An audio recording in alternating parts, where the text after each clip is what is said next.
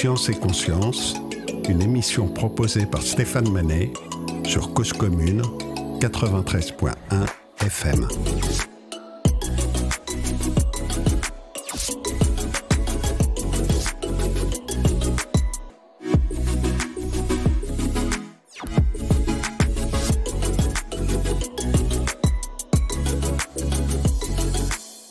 De programmation de la recherche a revalorisé le contrat doctoral de 30% à horizon de 2023, le doctorat, dans son ensemble, manque encore de reconnaissance. Existerait-il une spécificité française du doctorat qui pousse un nouveau docteur sur trois à partir à l'étranger? Pour mieux se poser la question, nous pourrions nous demander à quoi sert un docteur, en fait? Un docteur a-t-il absolument la vocation de devenir chercheur ou a-t-il des débouchés différents dans les entreprises qu'il retrouve par exemple à l'étranger justement? Quelles sont les connexions entre les compétences de la recherche et le monde des entreprises Pour répondre à toutes ces questions, j'accueille aujourd'hui Yann Mel. Bonjour Yann Mel. Bonjour. Alors Yann Mel, toi tu as, tu as fondé un, cabinet de conseil qui s'appelle euh, OKDoc. Tout à fait, OKDoc euh, qui aujourd'hui euh, enfin, a deux champs, OKDoc Institute avec du conseil, de la stratégie pour les entreprises et de la formation, de l'événementiel. Et puis OKDoc Carrière euh, où on fait du recrutement pour les entreprises sur des niveaux Bac plus 8, de plus en plus recherchés. Donc le but, c'est de mettre en relation euh, des personnes qui ont ce niveau de diplôme avec des entreprises. Tout à fait. Euh, on, s'en rend compte aujourd'hui, il y a de plus en plus de problématiques complexes à résoudre et les entreprises bah, recherchent des, hyper experts pour résoudre ces problématiques. Alors toutes les entreprises ne sont pas encore à ce niveau de maturité, mais on observe quand même qu'il y a un, un changement, un frémissement. Mhm. Alors comment ça se passe justement au niveau des entreprises? Est-ce qu'elles euh, ont euh, une culture particulière, euh, une culture scientifique qui fait qu'elles ont envie d'aller chercher un profil doctorat dans leur recrutement ou est-ce que c'est quelque chose qui se fait plus ou moins par hasard ou c'est toi qui les accompagnes pour comprendre que ça peut avoir une utilité? Alors il y a, plusieurs, il y a plusieurs typologies d'entreprises. Il y a effectivement des entreprises qui sont déjà convaincues de la valeur des docteurs. souvent c'est des entreprises qui sont elles-mêmes fondées euh, par des, chercheurs ou qui ont été euh, qui sont dans des segments bien spécifiques. Je pense notamment euh, au, à tout ce qui est biologie tout ce qui est pharmacologie etc donc et, et, un autre environnement également c'est tout le secteur de la data euh, aujourd'hui, on cherche beaucoup de data scientists et c'est vrai que les compétences en maths euh, très poussées euh, sont aussi très très recherchées dans ces univers bien particuliers. Après, il y a des, y a des, des environnements où il faut encore convaincre, il faut sensibiliser les entreprises à l'intérêt d'aller chercher des chercheurs et pas uniquement dans leur domaine d'activité. moi, je, pense notamment aux entreprises américaines, on pense aux, aux entreprises, aux GAFA comme Apple, Facebook, Google, qui ont bien compris finalement euh, l'utilité des chercheurs, et pas uniquement euh, en data, mais aussi en sociologie, en psychologie, pour comprendre les comportements des usagers et finalement orienter les usages. Et ça, c'est quelque chose qui manque encore, à mon avis, dans les entreprises en France et qui explique euh, les difficultés d'insertion professionnelle d'un certain nombre de, chercheurs dans, ces domaines, euh, en sciences humaines et sociales en particulier. Ce que tu dis, c'est qu'il y a une euh, un besoin dans les entreprises de, de connaissances et de thématiques particulières. C'est-à-dire que le docteur en embauchant un docteur, on va embaucher un bagage de connaissances qui aura été vraisemblablement travaillé dans, sa thèse. Et en fait, c'est tout ce bagage théorique qu'il amène en biologie, en data science, etc. Au-delà du, doctorat, c'est ce rapport à la science qui manque dans, l'entreprise? Oui, et puis c'est, à mon avis, une, curiosité euh, à l'égard des, nouveaux sujets. C'est une façon différente d'appréhender euh, la nouveauté, le changement. C'est vrai qu'un chercheur, bah, il est habitué à remettre en cause euh, ce qu'on lui dit. Il ne prend pas pour acquis euh, un chiffre. Et ça, c'est quelque chose qu'on voit assez souvent sur les réseaux sociaux. Moi, je vois, il y a des gens qui postent, par exemple, un chiffre qu'on ne sait pas d'où. Ils disent 90% euh, des postes tombent à la poubelle, par exemple. mais moi j'aimerais bien savoir d'où vient ce chiffre. Et en tant que chercheur, je m'interroge. Il y a beaucoup de... En fait, la logique en entreprise n'est pas forcément de remettre en cause euh, les chiffres qu'on nous donne pour acquis sans chercher la source. Et le mhm. chercheur, finalement, il va remettre de la logique euh, dans, euh, dans les canaux de l'entreprise. Je pense que c'est quelque, c'est vraiment important euh, finalement baser une stratégie. On ne peut pas baser une stratégie sur des chiffres au doigt mouillé qui ont été donnés ou lus par tel ou tel consultant bullshit. bien sûr. D'ailleurs, les chiffres auxquels je je référais en, introduction, c'est une étude un petit, peu, euh, un petit peu datée qui date de 2015, qui a été euh, éclairée à, l'occasion du forum euh, du recrutement PhD Talent Career FIR. Et faire, faire, faut bien que je prononce, parce que FIR ça veut dire autre chose. et donc qui a, peut-être un petit peu un petit peu évolué depuis. Mais là, en fait, ce qu'on dit, c'est que il y a la compétence de la, de la thématique de recherche. Mm-hmm.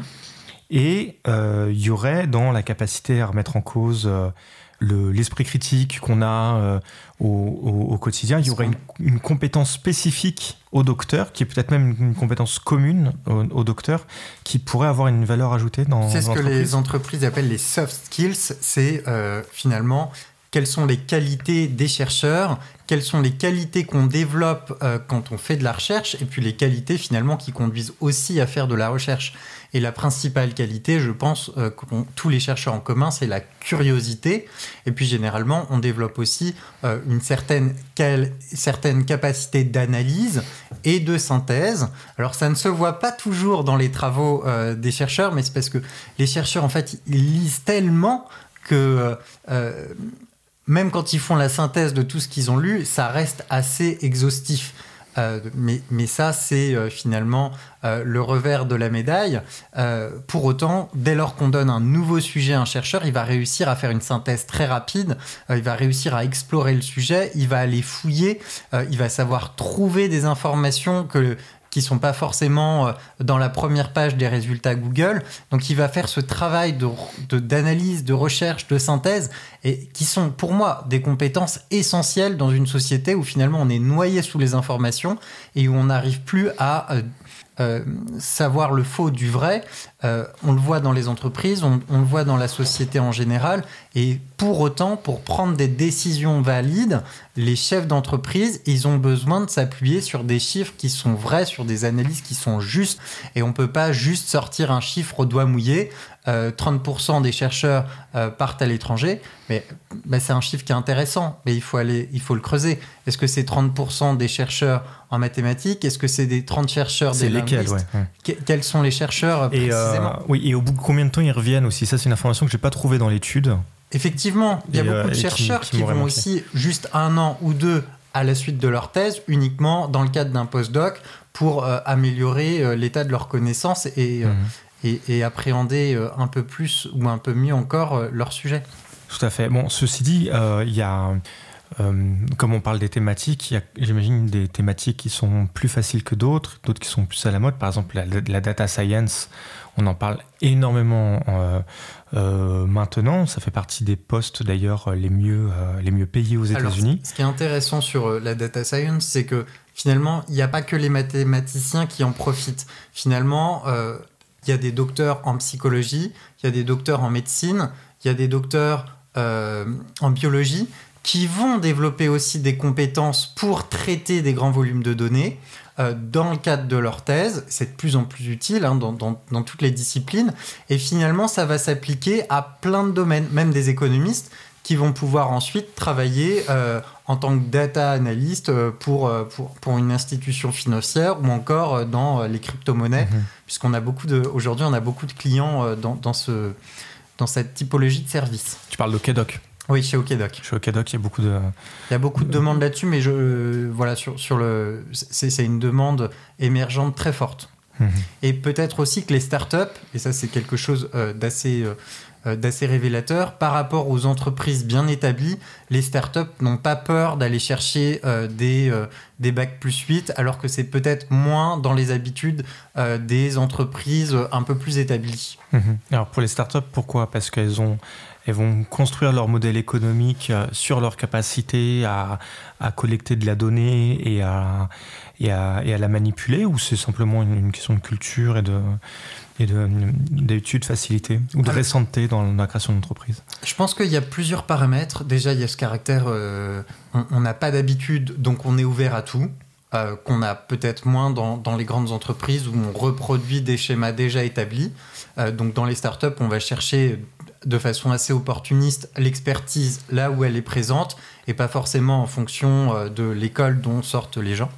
Et puis, il y a également un paramètre important et qu'il faut souligner, c'est euh, aussi qu'il y a des aides euh, de l'État qui sont attribuées et il faut saluer le travail qui est fait par, par les ministères concernés pour soutenir la recherche, pour soutenir aussi les startups et, et et notamment à travers le crédit d'impôt recherche qui permet, quand on embauche un jeune docteur, de doubler euh, finalement euh, le, crédit d'impôt euh, par rapport à d'autres profils. Hmm. Une culture qui, se diffuse petit à petit, mais j'entends qu'elle n'est pas encore tout à fait... tout à fait accomplie. Ça ressemble à quoi une entreprise qui est réfractaire au, recrutement de, docteurs? Alors, je ne sais pas s'il y a un profil type, mais généralement, euh, il y a euh, des a priori sur les docteurs. Euh, des a priori qu'il faut aussi lever dans le monde de la recherche, parce qu'on est un peu victime parfois des caricatures qu'on peut voir dans les médias. je, vais, je vais sortir des gros, grossièretés, mais voilà, le professeur aux cheveux longs, avec les cheveux gras, d'un certain âge. Médecin Marseille. Exactement, avec un gros melon. Bon, bah ça, c'est pas représentatif euh, des euh, jeunes docteurs qui sortent aujourd'hui des universités, des écoles doctorales. Non, euh, la plupart des chercheurs ne ressemblent pas à ce, à ce prototype-là, qui peut se rapprocher aussi de ce qu'on voit dans, mmh. dans Tintin avec le professeur Trifon Tournesol.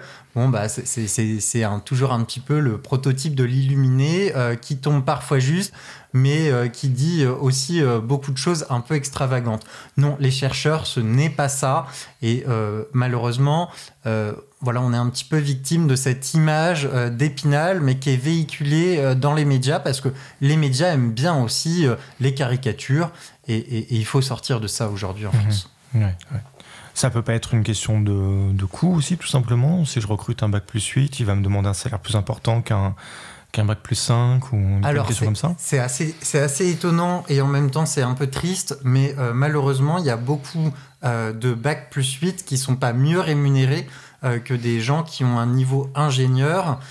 et si on reprend les profils de data scientist, bon bah finalement quelqu'un qui aurait bossé pendant 3 ans dans ce domaine précis, euh, il va se valoriser quasiment autant ou sinon plus euh, que euh, un profil qui est d'une personne qui a fait qui a fait un, doctorat. En entreprise? En entreprise. En entreprise. Parce que si on prend la, Alors on est sur des bons niveaux de salaire. Hein. Là, on est sur des bons niveaux de salaire. Mais finalement, on va pas faire une grande différence entre trois ans d'expérience en entreprise et trois ans de mhm. thèse.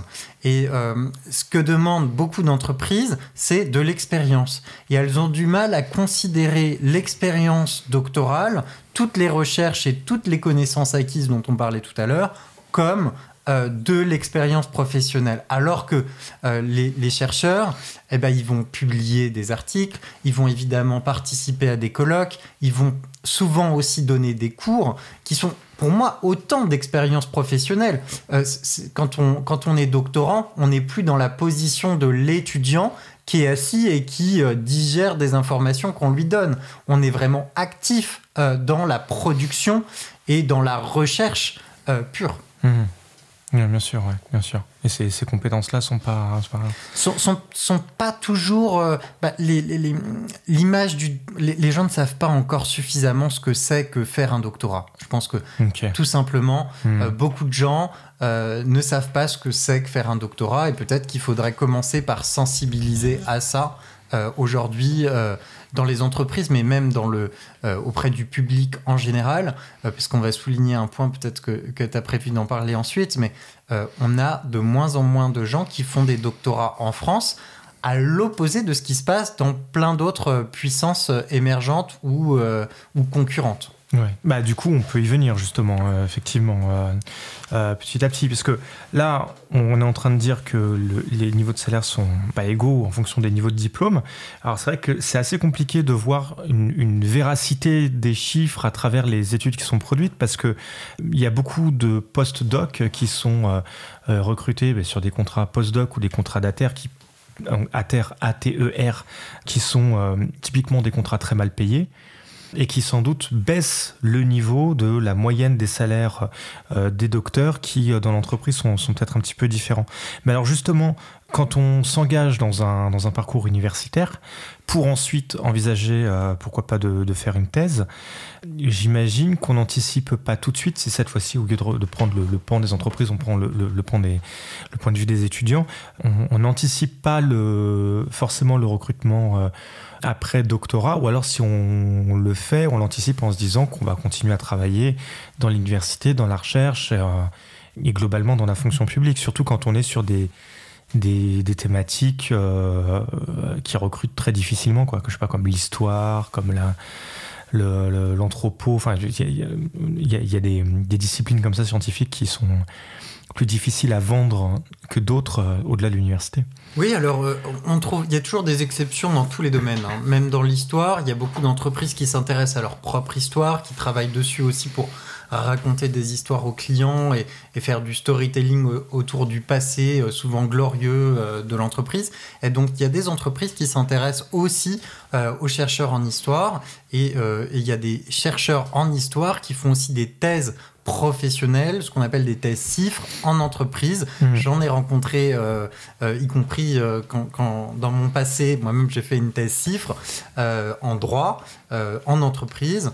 Et, et, donc il y a des entreprises qui s'intéressent finalement à toutes les disciplines. Malheureusement, elles ne sont pas aujourd'hui assez nombreuses en France, contrairement à des entreprises américaines, je l'ai cité, ou euh, de manière plus générale anglo-saxonne, et puis également euh, dans les entreprises allemandes, euh, finalement, où on a une vraie culture du doctorat en général, pas uniquement dans les sciences dites dures, comme on peut le dire en France, mais vraiment dans tous les mmh. domaines.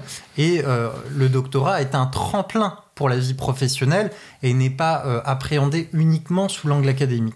Alors après, on, parle des entreprises qui ont un travail à faire pour aller vers les chercheurs en France, mais il faut aussi dire euh, que les universités ont un travail à faire pour préparer euh, les chercheurs à autre chose qu'une carrière universitaire, parce que les universités ne peuvent pas recruter euh, toutes les personnes qui font un doctorat. c'est pas forcément utile ni nécessaire. Les, entre... enfin, les docteurs ont aussi vocation à irriguer les entreprises de leurs travaux.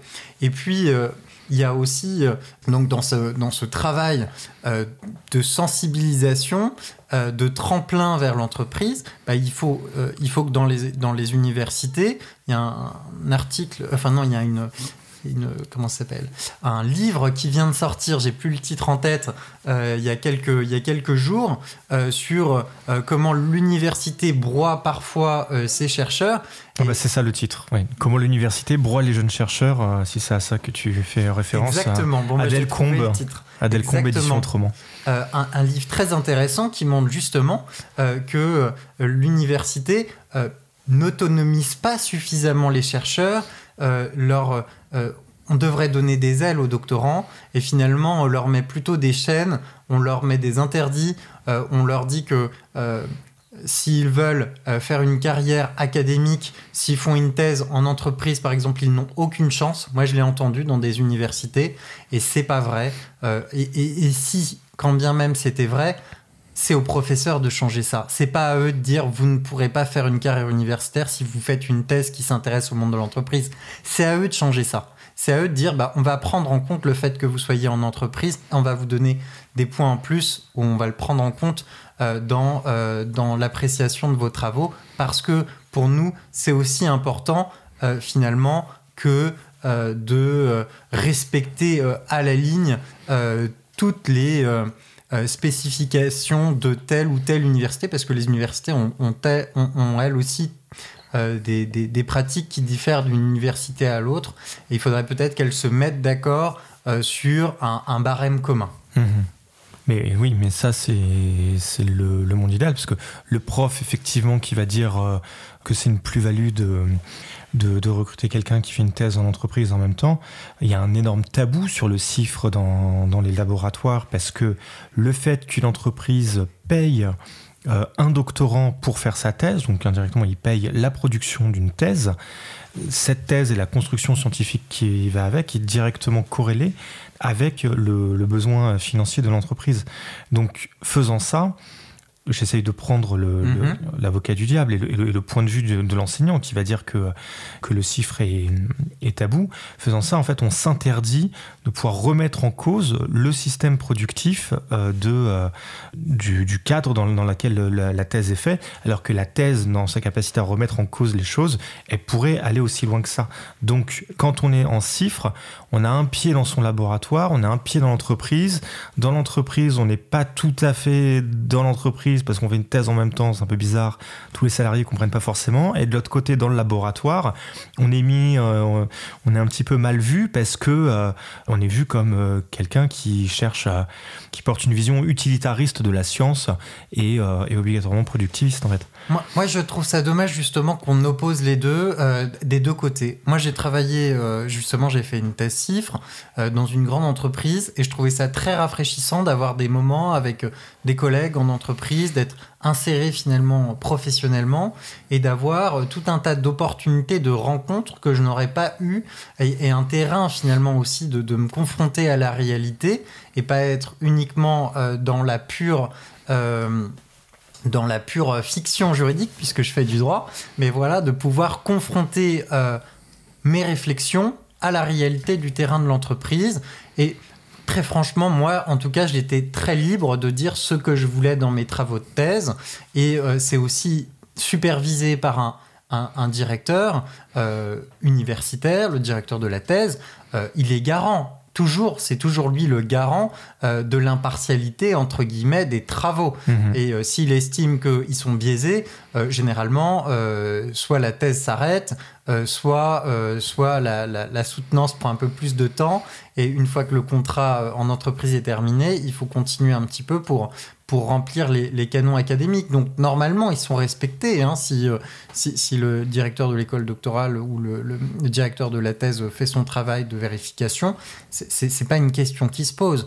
De l'autre côté, c'est vrai que euh, par rapport aux, doctorants du laboratoire, bon, bah, on, a moins de temps pour... On donne pas de cours, par exemple. On donne pas de cours. C'est un tabou qu'il faut aussi lever quand on donne des cours euh, à l'école, quand on donne des TD, on ne fait pas beaucoup avancer la science.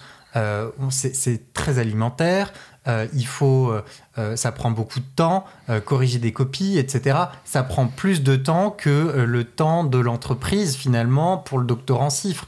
Il y a des, il y a des docteurs qui sont dans les canons universitaires, mais ils mettent 5 ou 6 ans à faire leur thèse, tout simplement parce qu'ils n'ont pas le temps de travailler sur leur thèse, tellement ils ont d'obligations à remplir pour l'université, obligations qui sont très mal payées par rapport à, euh, aux doctorants qui font euh, le choix de la thèse cifre.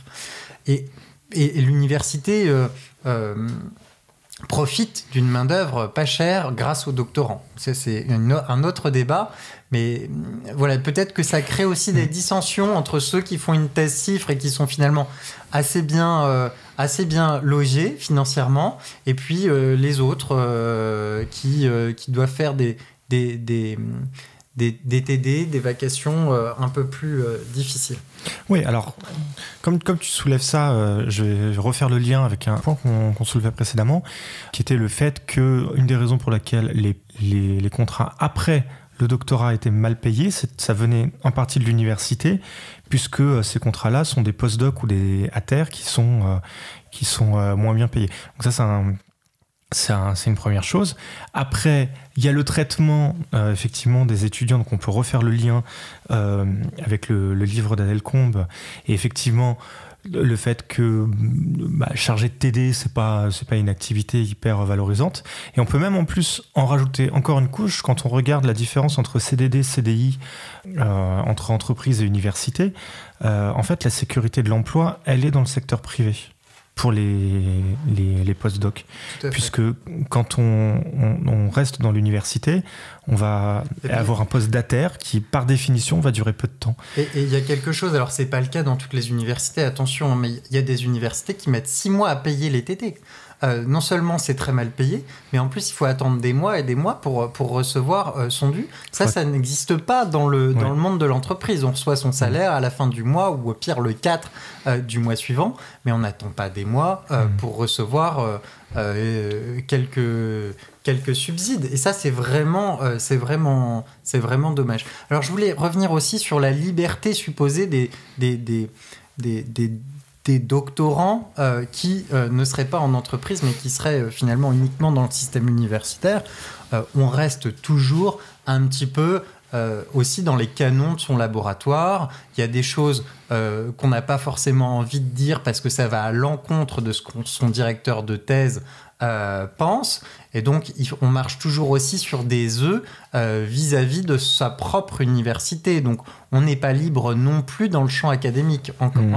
encore moins libre, peut-être, parce que finalement, l'entreprise ne comprend pas tout ce qu'on dit dans sa thèse, alors que le directeur de thèse, euh, lui, comprend bien ce qu'on dit. bien, ouais. oui, bien sûr, ouais.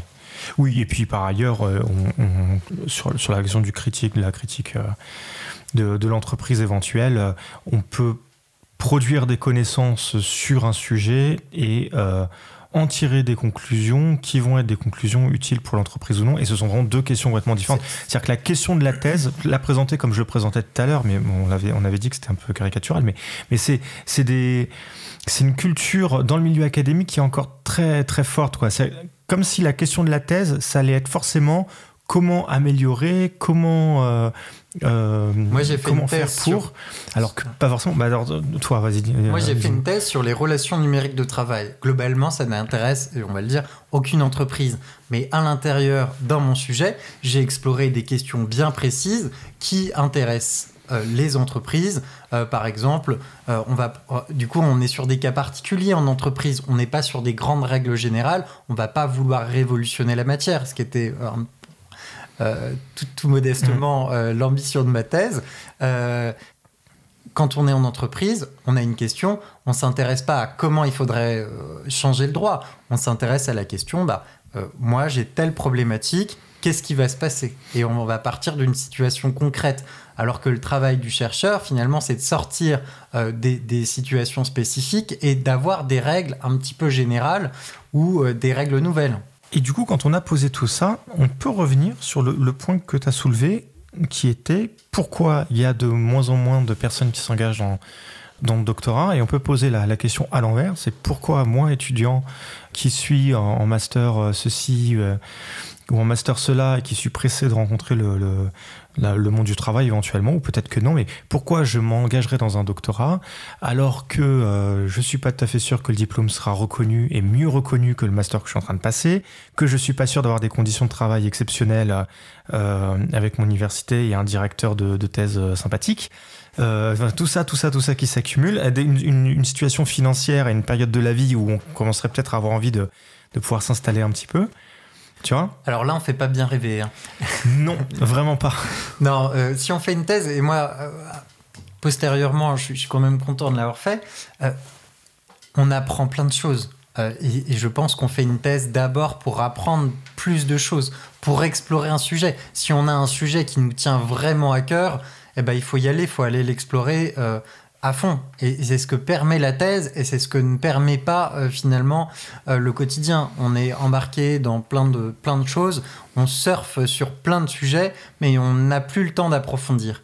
Et la thèse, c'est un moment de la vie où on peut approfondir un sujet comme jamais. Euh, on n'arrivera jamais ensuite à se replonger aussi longtemps dans un sujet. Ça dure quand même minimum trois ans. Trois ans sur un sujet, faut être endurant faut, faut avoir cette ambition, faut, faut être conscient qu'il faut de l'endurance. 3 à 6. 3 à 6. Mais normalement, c'est, et c'est de mm. plus en plus réglementé, et ça, les universités euh, sont de plus en plus vigilantes aussi. si c'est vraiment, ça doit vraiment devenir l'exception à l'exception, puisque 3-4 ans, voilà. Hmm. Et, si on s'organise bien, c'est faisable. mais il faut vraiment voir ça comme une course d'endurance et il faut aussi euh, être régulier dans son travail. Euh, voilà, si on est capable d'être régulier dans son travail, qu'on a une certaine endurance au travail et qu'on a aussi une vraie curiosité intellectuelle pour un sujet particulier ou pour une matière en général, eh ben, on peut se lancer dans une thèse. Alors pourquoi faire derrière? Il faut aussi avoir un projet derrière. Alors est-ce que c'est être enseignant-chercheur? Est-ce que c'est euh, aller travailler euh, à l'étranger? Parce que certains euh, font aussi une thèse en se disant bah, je vais pouvoir aller vendre cette compétence à l'étranger.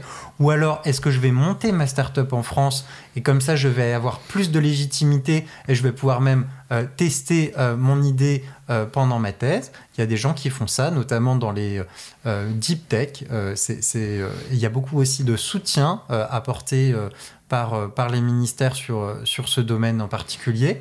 Et puis, ça peut être aussi j'ai déjà euh, identifié euh, une entreprise qui peut me soutenir. Et à ce moment-là, c'est intéressant parce que je cumule à la fois ce que, ce que les entreprises, euh, ce que je disais tout à l'heure, recherchent. Donc, je pourrais toujours faire valoir mon expérience professionnelle parce que j'étais présent dans une entreprise pendant trois ans. Et en même temps, je vais pouvoir développer ce sujet-là. Donc mmh. voilà, après, il faut vraiment avoir une vision. Et, et, être aussi conscient bah, des, des limites des choix qu'on va faire. Llena ya salió del avimen, uñas y dientes de afiló del avimen, astuto, rápido y feroz del avimen, entre las sombras del poder se transformó.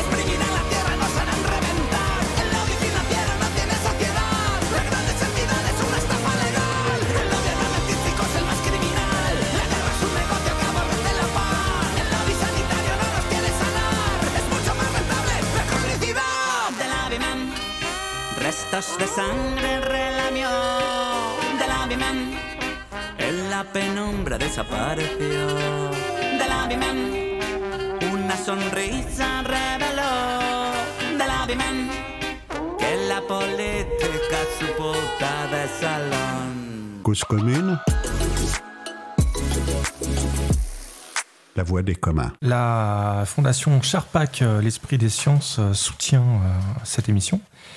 Et elle poursuit les engagements de Georges Charpak, qui est prix Nobel de physique en 92. Alors Georges Charpak a œuvré pour le développement de l'esprit scientifique dans l'éducation et la société. C'est à ce titre que la fondation soutient notre émission. Et par ailleurs, la fondation a une question qu'elle nous invite à, soulever. On l'a déjà un petit peu abordé au cours de cette émission.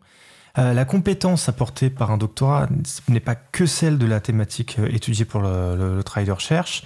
Elle inclut une culture spécifique, une façon de travailler, d'aborder les problèmes et la recherche de solutions qui sont, euh, spécifiques par une recherche systématique de ce qu'on sait déjà, par une synthèse de cette connaissance avec des options de, solutions mais qui, vont être scientifiquement adoptées. Une transparence forte sur les solutions mises en œuvre est, euh, euh, importante pour pouvoir les, les confronter à, des regards de pair. Ça fait partie des, compétences de, la science.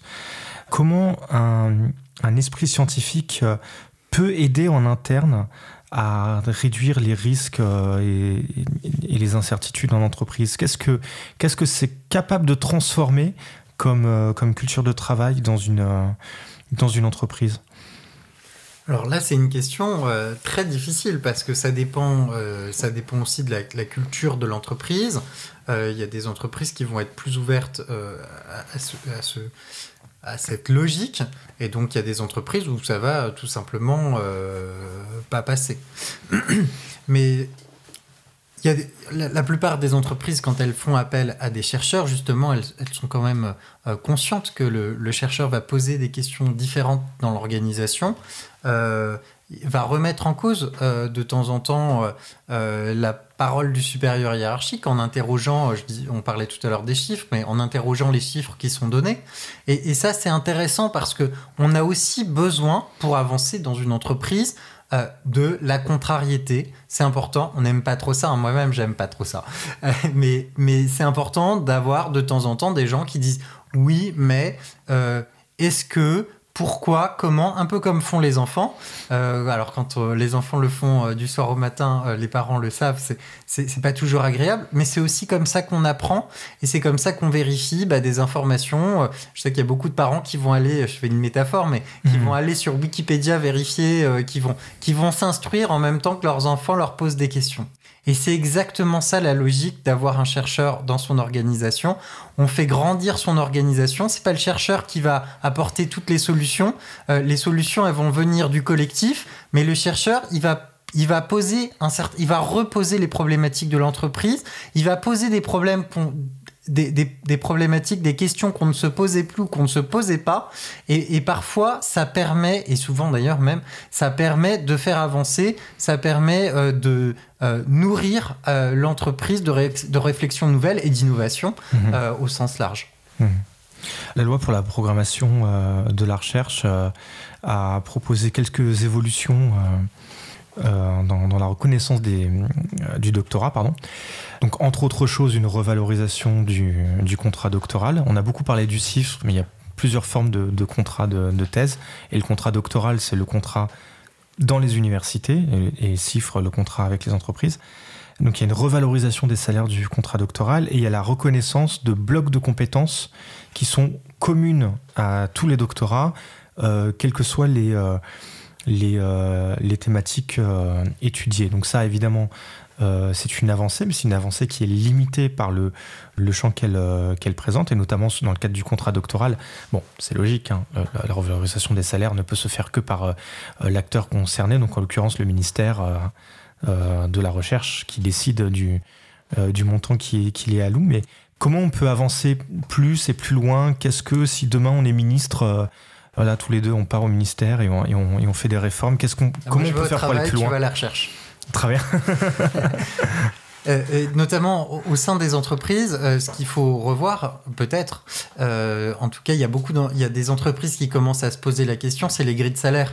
C'est vrai qu'aujourd'hui, on va souvent qu'au niveau bac plus 5 dans les grilles, et il n'y a pas de grille pour les bac plus 8, ce qui explique que finalement, les bac plus 8 rentrent au niveau bac plus 5 aussi euh, dans euh, le salaire d'entrée dans l'entreprise. Donc ça, c'est les conventions collectives. et les Conventions collectives qui sont déterminées par branche professionnelle. Donc c'est les syndicats de, de- de chaque côté dans les différentes branches professionnelles qui décident de ça. On peut, Exactement. on peut les obliger à rajouter du bac plus 8 dans une convention collective Alors, on peut ou pas les inciter? On peut pas les obliger, euh, mais le, le- le ministère peut les inciter. Et puis après, c'est c'est les partenaires sociaux qui discutent entre eux euh, sur ce sur quoi ils s'accordent. Et puis à l'intérieur des entreprises, quand on est chef d'entreprise ou quand on est DRH ou quand on est euh, acteur du dialogue social, on peut aussi euh, mettre ça dans les négociations parce qu'on peut avoir des accords au niveau de l'entreprise qui prennent en compte le niveau de diplôme dans les entreprises d'une certaine taille. C'est d'ailleurs le cas. Donc on peut aller plus loin aussi que la convention collective si elle ne le prévoit pas.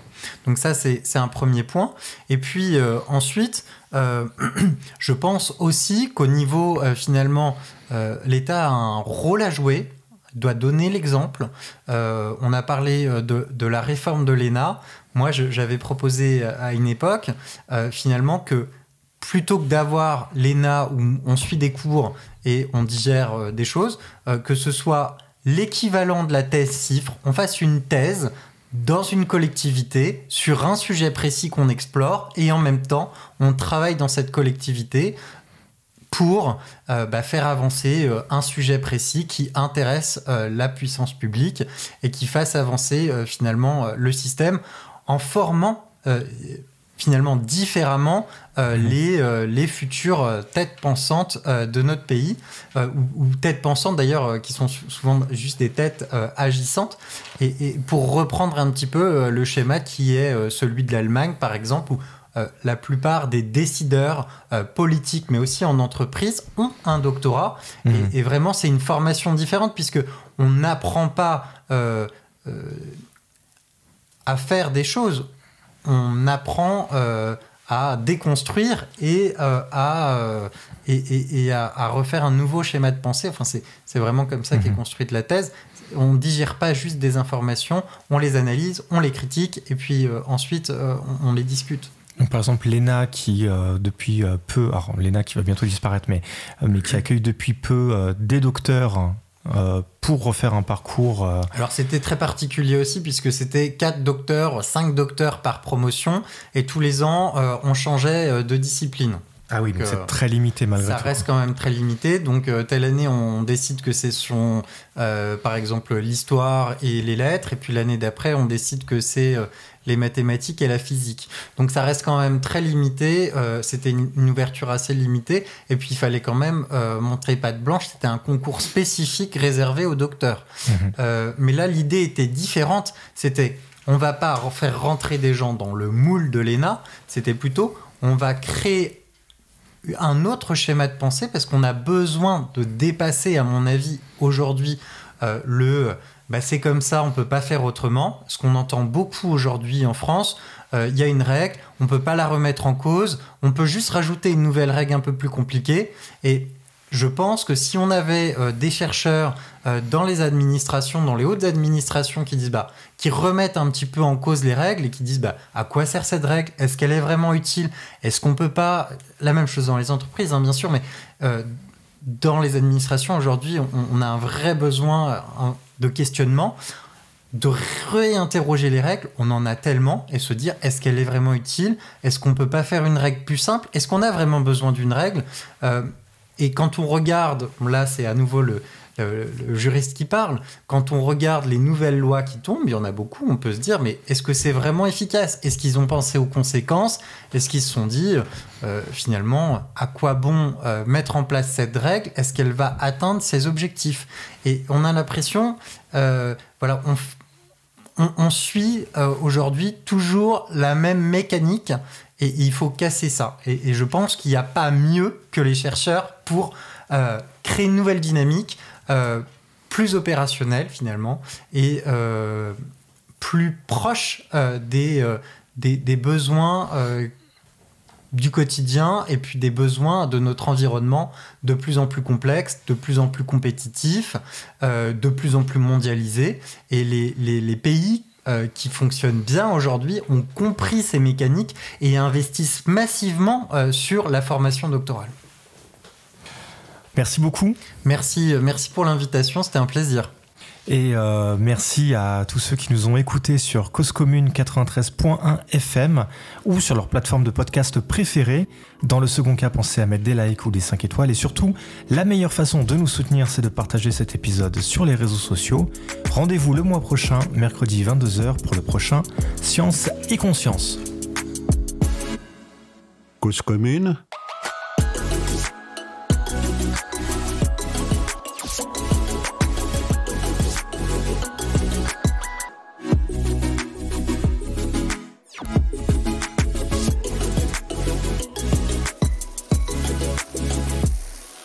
la voie des communs.